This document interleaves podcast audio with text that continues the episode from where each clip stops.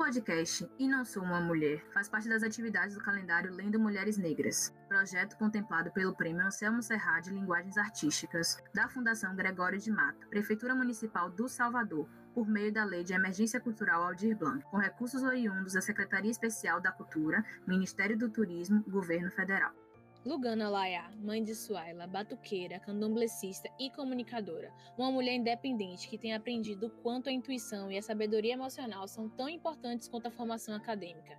É escritora e cofundadora da gira Afeto e Cor, um coletivo da afetividade, além de responsável pela comunicação do nosso Lendo Mulheres Negras. Menina, é muito, é muito doido isso. Algumas coisas que eu falei na infância aconteceram na minha vida de uns anos para cá. E a gente nem sabe, né? Que a gente está falando coisas que, que vão ter alguma força ou que você vai tentar movimentar energia para aquilo, ou que a vida vai se desenhar dessa forma. Eu pensava muitas coisas, pensava muitas coisas em relação ao trabalho. É muito louco isso, e só hoje, com 32, eu consigo entender que eu vou poder fazer todas essas coisas. Porque chega uma hora ali com uns 17 anos, você tem que escolher, né? Eu tive que escolher uma faculdade, então você acha que sua vida vai ficar meio retinha, que você vai fazer só aquilo, só aquilo importa e que você vai dedicar o resto da sua vida a uma profissão específica. Hoje eu ainda acho que é possível também, tem gente que gosta, se encontra e tudo mais, mas também consigo entender as nossas múltiplas capacidades, né? Então, às vezes, dentro da minha área, é o que já vem acontecendo dentro da comunicação, que foi a área que eu escolhi. Eu consigo trabalhar com várias outras coisas, conhecer várias outras coisas e me sinto realizada em diversos sentidos de coisas que eu falei quando eu era criança, intenções que eu tinha quando eu era criança. É, eu pensava, primeiro eu pensei em ser aeromoça. E era uma coisa muito de ser livre, de viajar, de né, trabalhar assim fora da realidade, porque é nas nuvens, né? é isso, essa análise psicológica teórica que eu faço hoje. Mas uma coisa que eu pensei durante um tempo, que depois fui, eu fui tentando dar corpo real. Então, antes de fazer vestibular, eu cheguei a participar de alguns eventos de turismo, pensando que eu poderia trabalhar com turismo, poderia ser turismóloga, coisas assim, para trabalhar em Salvador também, poder trabalhar alguma coisa parecida com viagens ou com pessoas de vários lugares, aprender línguas e mais. Hoje eu percebo é, a relação que existe desse desejo também com a comunicação. Né? Eu sou assessora de imprensa, então eu, eu trabalho com várias empresas e converso com gente de vários lugares e vários tipos de negócio, preciso entender um pouco sobre eles para comunicar sobre eles na sociedade, na imprensa e junto com os públicos, né, parceiros. Então, hoje eu percebo conexão com isso, assim, com coisas que eu falei quando eu era muito jovem, com intenção e desejo que eu tinha quando eu era muito jovem. Seu decote é meu poema mais recente. Eu sou samba de caboclo, descalça, segurando a saia de ração. Gargalhada no café da manhã, mergulho em alto mar. Faço bolo, doce, faço cafuné, Sou forró, chamego, dengo. Sou retada e sou piada. Sou insônia, dor de cabeça, faxina, leitura e banho na madrugada. Sou sexta-feira, sou maracatu, projeto de trabalho no domingo. Sou acompanhante em hospital, sou ombro, sou mão, sou saudade. Sou aquela carta que meu avô escreveu e leu para mim num Natal. Bato cabeça, sou cinema e cerveja umbu, cana, carambola, pinha, suco de tamarindo, melancia. Mungunzá, salada de frutas, cuscuz, eu podia ser todo dia. Sou calor e barriga de fora em casa. Na rua sou vergonha das estrias. Ah, e sou mãe. Sou mudança também.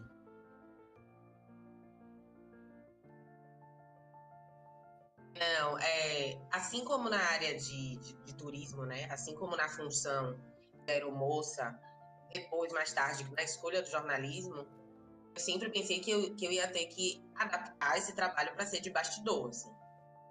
É, esse ano de 2020, quando teve a apresentação do, do jornal, um jornal aí, agora esqueci o nome, mas que teve Flávia Oliveira, Maju, não sei quem, todo, todas as negras, cinco negras, foi um negócio de tocar meu coração de um jeito, porque assim, eu tinha certeza que eu nunca ia aparecer na televisão, porque não tinha nenhuma jornalista negra na televisão na época. Né? Assim, logo depois eu comecei a ver Glória Maria, mas era um outro nível, você tem que saber 200 línguas para você aparecer na televisão, entendeu? Que é o caso dela. Não é uma pessoa qualquer, não é uma, uma, pessoa, uma pessoa corriqueira, né? Uma pessoa normal aqui que vai fazer alguma coisa na televisão. Nem aqui nos jornais de Salvador não tinha. Então eu desde muito cedo, todas as minhas escolhas eram pautadas num lugar de bastidor. Assim. Você vai trabalhar com comunicação, mas vai escolher alguma coisa de bastidor, ou então você trabalha com rádio, que não, não vê a sua imagem, e sua voz pode ser legal para isso, e nananã. Então, esse era um impedimento dentro da minha cabeça, porque as pessoas fazem faculdade de jornalismo, faziam na minha época, pensando em ser Fátima Bernardes. Na época era, era a âncora do Jornal Nacional, né? Então, pessoas pensavam em ir para o vídeo. As meninas brancas todas da faculdade particular ou no matutino tinham certeza que elas iriam fazer TV, entendeu? Muitas conseguiram trabalhar em Rede Bahia, TVE e tudo mais. Não era uma pretensão que eu tinha, porque eu achava que isso não ia ter, esse espaço não ia existir. E eu acho que com isso eu também, com certeza, passei muito tempo segurando a onda, sabe? Quando você tenta mais discreta, encontrar uma posição mais aqui que tenha menos competição, fazer um negócio mais aqui assim assado.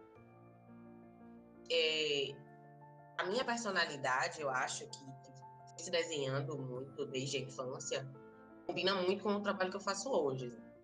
O trabalho de assessoria de imprensa é, é o trabalho certo para mim. Tem muitas nuances dentro dele, ele não é limitado como às vezes parece, porque a gente não conhece tudo, né? Então, quando a gente faz faculdade de comunicação, jornalismo, não, não estão lá todas as opções com que você pode trabalhar. Fácil entendimento, assim, você não já sabe tudo pode ser. Então, depois, durante a faculdade, você vai conhecendo coisas, matérias, professores e, e livros e tudo mais. Eu lembro que eu fiz um curso de férias na própria faculdade, mas foi primeiro um curso de férias, assessoria de imprensa.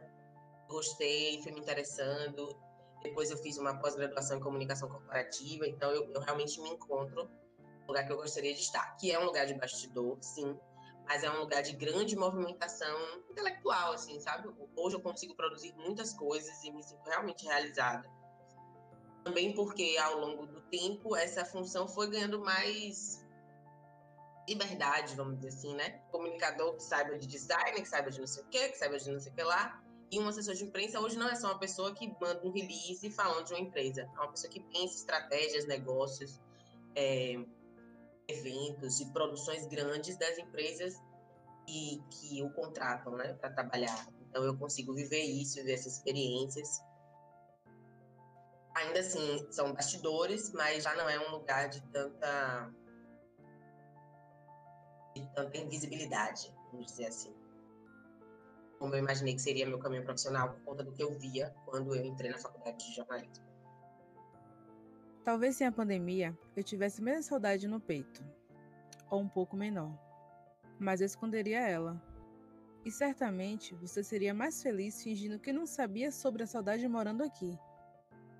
Pologana Laiá, poema postado em 7 de setembro de 2020 e publicado em seu perfil no Instagram.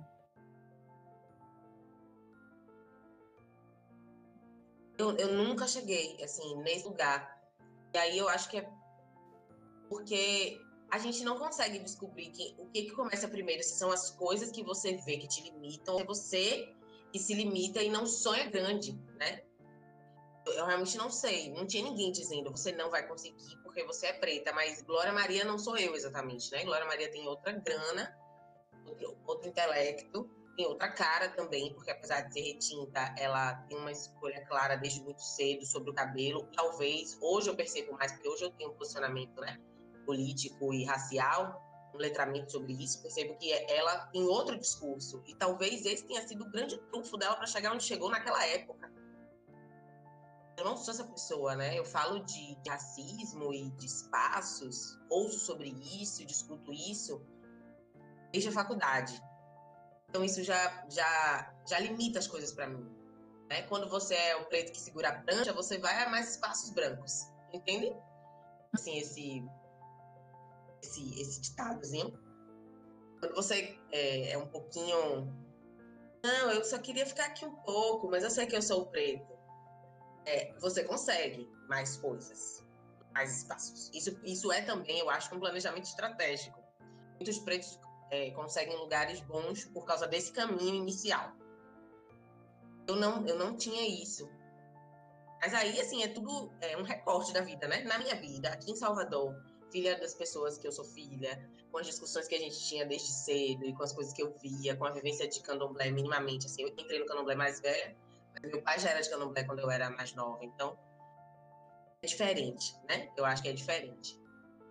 Então, não, eu não, nunca pensei em ser Glória Maria. Eu me lembro de um pai de santo, até já falecido, pai Sérgio, que quando eu falei com ele que eu era jornalista e não sei o que, né, assim, estudava, né, jornalismo, acho que na época eu já era formada, não sei. Mas eu me lembro dele falar, você, você vai ser conhecida. E eu ficava assim, tá louco esse velho. você vai ser conhecida, pessoas vão saber quem é você. E eu, que? Tá doido ele? Doido, doido. Hoje eu sou conhecida por algumas pessoas, não no nível Glória Maria, óbvio, mas assim, sou conhecida pela minha escrita, as pessoas sabem meu nome, já viram coisas que eu escrevi, já me ouviram em algum lugar.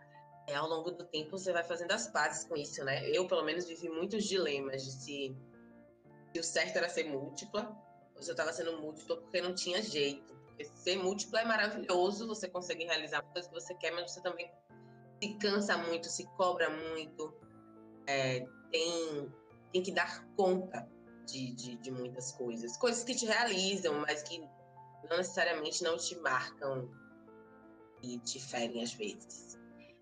É, são muitas coisas realmente e tenho feito as pazes com isso, como eu disse. Então hoje eu, hoje eu sou mãe já né, há seis anos. É também uma, uma, uma coisa interessante do meu lado profissional, porque quando eu tive filho, eu pensei, fudeu tudo, né? Fudeu, agora não vai dar mais para subir integral nenhum na profissão, porque filho atrasa, porque isso, porque aquilo. Porque é muito isso que vendem pra gente, porque é isso que a sociedade faz mesmo. Afunila os caminhos e para quem tem filho vai ficando mais difícil, tendo menos oportunidade. E aí você tem um outro ritmo, um outro tempo o filho precisa de você em horas que você deveria estar trabalhando. Você tem eventos importantes de trabalho em horas que você precisaria estar com seu filho, pegar na escola ou render a babá. E aí é complicado. Mas hoje eu, hoje eu acho que eu consigo, assim.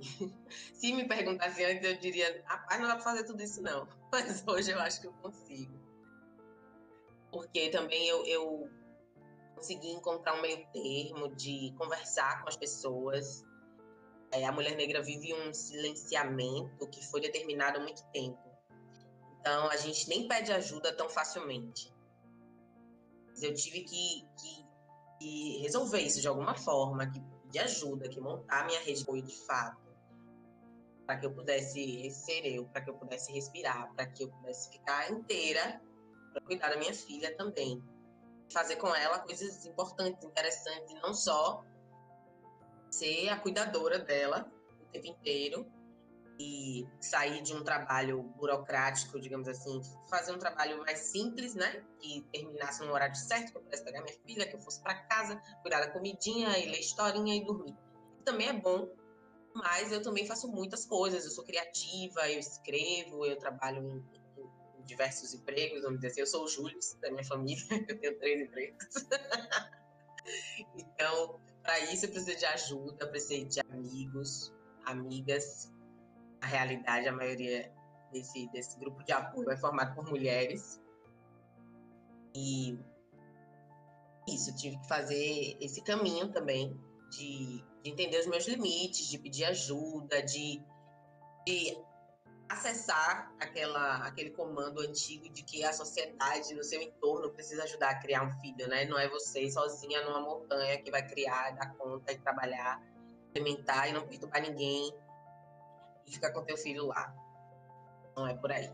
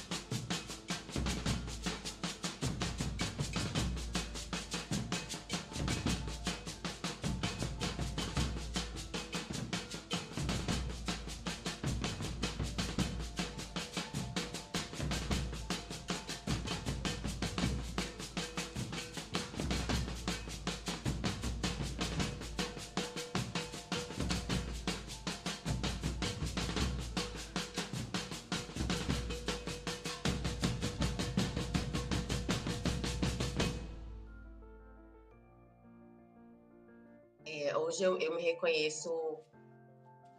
Fiquei pensando quando vocês falaram comigo ontem, né?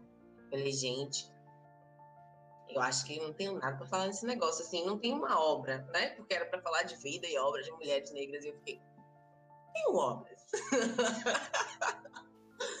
Mas eu acho que tem alguns feitos importantes, assim, esse esse meu lado cultural, né, que hoje é dentro do Maracatu Ventos de Ouro, onde eu toco e atualmente também trabalho com comunicação, é algo que eu também tinha um dilema assim na juventude. Eu não vou fazer nada artístico, eu não vou. Eu adorava dançar e pensei em fazer dança na UFBA. Claro que minha mãe não deixou, mas também eu depois pensei, não é legal. Aí eu vou ser a preta baiana dançarina, sabe? Um estigmazinho que eu fiquei, hum, não é bom isso, não é bom isso. Mas é a luta da gente por, por ser reconhecida, por ser ouvida, por questões de intelecto, por não ser só corpo, porque desde cedo a bunda grande já faz muita diferença no seu ser.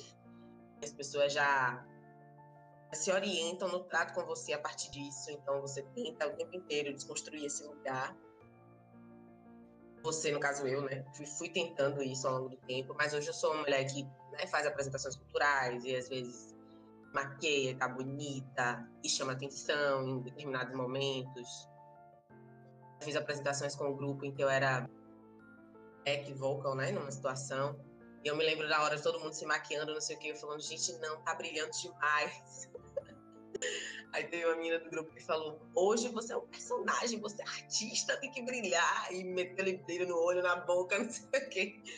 Acho que foi uma das vezes que eu mais fui vista, sabe? E de todo o tempo que a gente tenta ser discreto, que o negro tenta passar por aqui, eu, enquanto mulher negra, tentava passar por aqui, não tem problema para não criar casa, para ninguém me agoniar, eu só quero fazer meu negocinho. Mas é quando eu vou. E isso é muito forte para mim, né? Tocar no maracatu foi um negócio que eu demorei um tempo para conseguir, e quando eu consegui, é um negócio de me arrepiar, assim, me deixar totalmente inteira, me completa totalmente, assim, me integra. Então, foi importante também entender esse, esse esse meu lado, esse meu pedaço, né? Essa, essa composição do quebra-cabeça. Além disso, eu escrevo, sou escritora não publicada, né? Não, não publicada oficialmente por editoras impressas, mas publico alguns textos no Instagram. Tenho muitas coisas escritas que não publico, que ninguém nunca viu. E ainda estou no processo de maturação desse, dessa pessoa que o mundo precisa conhecer, o que eu quero que o mundo conheça, para que eu ganhe dinheiro com isso, para que seja lembrada por ser uma escritora, para que eu siga o caminho de mulheres que me inspiram, como Conceição, Carolina, Riane, as outras. Mas eu não sei se tem uma definição para essa Lugana de hoje, sabe? Outro dia falando com uma pessoa, um amigo conversando, eu, eu, ele, a gente tinha se conhecido depois de um tempo. Ele falou assim: Eu era o que você imaginava. Eu falei, mas eu não imaginava nada. Eu conheci você e aí foi vendo o que você trouxe, o que você me apresentou. Então parece muito loucão Haribo, né? Utopia, mas assim, eu não, eu não consigo fechar uma definição sobre mim. Eu acho que eu tô aí. Construção, em andamento, em aprendizado estou mais fiel a essas coisas. Eu sou tenho, tenho me ouvido e me sentido para conseguir ser fiel, porque eu acho que quando a gente só tenta encaixar no modelo que já tem, quando eu só tento ser alguma coisa próxima de Glória Maria e que não é Glória Maria, fica difícil para mim. Mas ainda assim, eu me, me imponho o limite que não, não era necessário. É melhor deixar livre para que eu seja o que eu vou ser, para que eu escreva o que eu senti, eu trabalho com as coisas que me movem. Tenho ganha-pão, óbvio, tenho ganha-pão.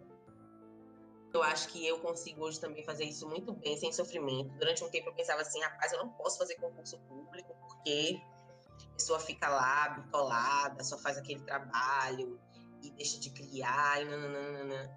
A mulher que eu sou hoje poderia trabalhar, poderia ser concursada, porque isso era só uma parte. Eu já sei que isso não limita tudo, conheço outras pessoas também que são concursadas e que conseguem dialogar com suas, suas outras partes dinâmicas. Né? Depende de tudo, depende da sua disposição para a vida mesmo. Então, consigo fazer um, um job que tem um início, meio e fim, que eu não tenho que florear muito, mas consigo também fazer um job que eu crio e vou devagando e vou fazendo manobras e com várias outras coisas e pessoas e artistas e outros criadores e vejo o resultado depois disso. Consigo tocar, né, e cantar no Maracatu Vitos de Ouro. Consigo ser mãe da minha filha nesse papel mãe solo, mas não sozinha, porque essa rede de apoio me possibilita muitas coisas. E o tempo que eu passo com ela tem sido bem valioso também. Claro que na pandemia foi enlouquecedor, achar que não estava dando conta de aula online, mas fora isso, o tempo que eu passo com minha filha é muito bom. eu me sinto contribuindo para a mulher que, que, vai se formar ali. É, acho que ser irmã de uma menina preta também é muito desafiador, porque tem várias coisas que ela fala e que sente, que eu sei o que são e que eu tenho que avaliar como vai ser para ela, me preparar para isso, tentar plantar ali alguma semente para que ela colha bons frutos disso, dessas experiências. É pegar um pouco do que meus pais foram, mas adaptar para outro tempo e para outra pessoa, outras pessoas, que somos eu e a minha filha. Já somos diferentes de quem era minha mãe e meu pai. E eu na, na minha infância. Isso não é, esse não é um serviço que eu vou fazendo assim, sabe, com o pé nas costas. Esse negócio de ser mãe é um negócio que eu fico pensando também de maneira estratégica. Fico pensando bastante sobre isso. Mas é delícia também. É delícia. Que tudo aguenta, por nada sofre. Não sente dor, não precisa de anestesia. Na hora de abrir as pernas, não pensou. Mulher preta que você só explora, não apoia. Mulher preta que você esconde, só come. Mulher preta que amamenta, mas não se alimenta. Mulher que chora para dentro e não sabe pedir, mas te implora a mão, e você nem olha. Mulher preta, você não dá valor. Mataria por você, morrer por ninguém, viver para ela. Vá andar sem ela, mulher venta, e ela é dela e sabe os nove que carrega. Lugano Laiá, Mulher Preta, 2018. Eu, eu ia falar que eu almejo ser dona do próprio negócio, mas eu vou reformular essa frase porque eu já tenho um próprio negócio, né? Ser comunicadora é meu próprio negócio, que eu consigo trabalhar, fazer várias coisas e ter vários contatos. Mas eu acho que eu tenho vontade, por exemplo, de investir em várias áreas mesmo, de ser de ser uma pessoa com várias, vários empreendimentos. Por quê? porque eu gosto de trabalhar com turismo, sempre porque eu gosto de trabalhar com porque eu gosto de trabalhar com comunicação e porque eu não acho que sabe, é, sabe, é ótimo, sabe, Bruno Gagliasso, que tem vários limites, eu sempre uso esse exemplo, é um cara branco, é um cara branco, mas é um cara que teve uma visão de negócio, de investir, ter coisas com diferentes sócios em várias áreas. Então, tem barbearia, negócio de imóveis, negócio de moto, negócio de roupa, negócio de, negócio de pão, hamburgueria, não sei o quê. E eu acho que eu funcionaria bem sendo assim, sabe? Me ajudaria no meu ser múltiplo, no meu ser geminiano. Realmente quer se envolver e que consegue dar conta dessas coisas. Ajudaria nos meus contatos, em trabalhar com gente que eu gosto de áreas diferentes das minhas. e que é muito sagaz. E a gente quer sempre se amotinar, né? Quer se juntar com essas pessoas, e não só elas, e mas o nosso processo mesmo, tá junto. A gente viveu uma vida muito separada, né? E eu acho que é. Quando eu falo a gente, tô falando um pouco, né? Eu acho que é, é reflexo mesmo do, do, da separação pós-escravização. Né?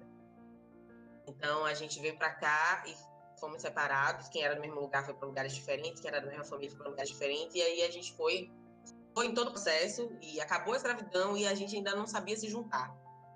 A gente ainda fica muito, hum, será, hum, melhor não contar, melhor não chamar, melhor não ter sócio, melhor não sei o quê.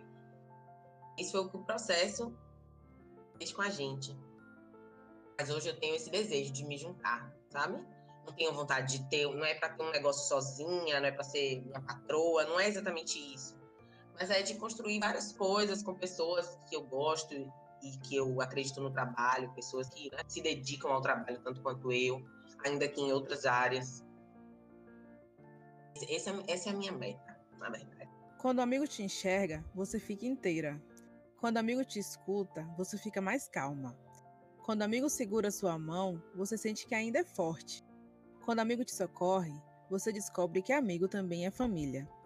Lugano Alaiá, 25 de dezembro de 2019, para a legenda de fotografia familiar em rede social. É, menina, eu acho que é uma, é uma engrenagem que tem, tem conseguido se ajustar, né, ao longo do tempo, aos trancos e barrancos, com muito trabalho mecânico, com muita coisa acontecendo por trás. Mas a gente. Aquela, aquela coisa de que a gente só encontra esse caminho porque outras já trilharam com dificuldades maiores, né?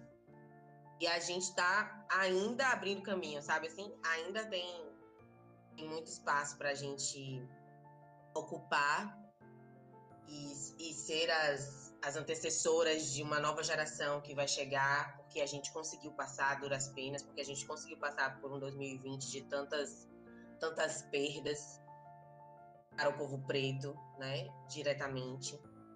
Não, não sei se é, o coronavírus é uma coisa que a gente pode levar em consideração necessariamente, porque a nossa, as nossas questões eram muito mais antigas, são muito mais enraizadas e elas só continuaram. A gente é tudo muito mais complicado. É, eu acredito que a gente está tá conseguindo, não só para as mulheres negras, mas a gente está conseguindo plantar alguma coisa no pensamento dos brancos que estão nessas posições, né? Dos jornalistas brancos, dos escritores brancos e de vários outros profissionais que têm conseguido pensar sobre isso. Pensar só adianta, não adianta, mas é o começo do caminho. Porque eu digo isso porque assim não, não dá para dizer que só eu ou que só o povo preto vai fazer alguma coisa nessa estrada, sabe? É um trabalho realmente coletivo, é um trabalho que eu preciso que a coleguinha da escola de sua ela não seja racista, eu preciso que uma criança branca aprenda diferente a se relacionar com uma criança preta, com cabelo crespo, 4C, que tem né, uma mãe de outro tipo, que usa turbante, a minha filha usa turbante às vezes ir para a escola, então eu preciso que isso seja naturalizado por todo mundo, não só em mim, para que eu coloque o turbante nela para ir para a escola, né? Mas que a nossa sociedade comece a se movimentar nesse sentido, ou continue a se movimentar nesse sentido, porque já vem nesse processo. Eu acho que o futuro é que eu também vença minhas crenças limitantes, né? Porque muito desse lugar de querer trabalhar nos bastidores, de não querer mostrar o que eu escrevo, de não querer ser vista, passar discretamente, é, é, é vem do mesmo berço da crença limitante de ser uma mulher negra que não deve fazer barulho, que não deve problematizar, só que já não sou essa pessoa porque não consigo ser. Durante muito tempo tentei entupir isso e ficar, não fica quieta, não reclama não. Não vai ser líder de, de turma não. Não vai, não vai fazer nada não, fica quietinha. Eu tentei, porém não deu. e agora eu preciso ir para o próximo degrau, que é mostrar o que eu escrevo, sim, e também é, me fortalecer com as críticas que virão, né? Porque o, a medida do, da avaliação para a gente é outra. É, o quanto a gente pode errar no mundo é uma quantidade muito menor do que as outras pessoas. Então, isso também é algo que faz a gente ficar muito calada, né? O medo do julgamento, quanto a gente acha que pode sofrer, que pode se machucar com essas coisas. Mas Maíra, por exemplo, Maíra Azevedo, é, é uma grande inspiração. Uma mulher negra que já, já, já tem uma, uma posição, que eu digo assim, uma espaço para sua voz e ainda assim hoje apanha muito, como todas as outras, né? Então a gente percebe que é sobre isso e a gente se fortalecer nessas experiências, sabe? Não não tem nada que eu possa te dizer que é um projeto meu e que minha vida vai dar certo porque eu estou planejando assim. Se eu não levar em consideração que é um projeto macro e que é um projeto que eu preciso que aconteça em várias instâncias, com várias mulheres, eu preciso que Thelma vá para porra da ilha e ninguém fale dela só, entendeu? Eu preciso que, que a gente tenha liberdade de ir e vir, de ganhar dinheiro, de Jaqueline sequenciar o genoma e ser reconhecida e sair grandona nas matérias das revistas, entendeu? Eu preciso que tudo isso aconteça. Meu projeto é, de algum modo, contribuir para isso em qualquer posição que eu esteja trabalhando. Né? Se eu tiver uma pousada em Cachoeira, eu quero contribuir para essa, essa valorização, para esse espaço, para esse respeito, sabe? Para esse reconhecimento de mulheres e homens negros. É, a gente vive também uma, uma situação de, de, de separação do gênero, né? Que nos enfraquece muito. Não ser parceira, não estar ao lado de homens negros nas lutas todas, é muito complicado pra gente. E a gente não tá por causa do machismo, que é uma um ensinamento dos mais antigos também trazido pelos nossos queridos brancos, que nós, né, não somos racistas, mas temos até amigos brancos. Então, é, eu acho que o projeto de, de que a gente se junte é importante que ele aconteça. Eu acho importante que, que eu não seja inimiga dos homens pretos, que o pai da minha filha consiga me ver como alguém que ele precisa apoiar e aplaudir. Isso é um projeto, assim. Acho que é importante para mim, para ela, para ele, sabe? Para o cuidado que a sociedade precisa ter e que o nosso povo precisa ter, porque a gente não sabe ter esse cuidado, a gente não sabe defender uns aos outros. Os brancos sabem, como se defendem, como se, se, é, se cuidam em, em, processos judiciais, que você vê que ninguém se conhece, mas assim, o juiz é branco e o criminoso é branco, eles já se ajudam ali. como no caso do estupro culposo, né? Então a gente sabe qual, onde é o buraco. A gente sabe onde é. A gente precisa é colocar terra, colocar semente, plantar nesse buraco e fazer florescer coisas nossas para o nosso povo, entendeu? E buracos já existem muitos, lacunas já existem muitas. Mas é isso, acho que o projeto é que a luta coletiva de fato aconteça e comece a dar frutos, né? Essa, essa guerra comece a ser ganhada pelo nosso povo. Esse é um projeto. Olá, eu sou a Adriele Regine, youtuber debochada. Sou Evelyn Sacramento, até que nem tanto esotérica assim. Juntas, somos, somos o Lendo Mulheres, Mulheres Negras. Negras. Este episódio leu trechos de poesias de Lugana Laiá, exposto no seu Instagram. Então, até o próximo episódio de E Não Sou Uma Mulher?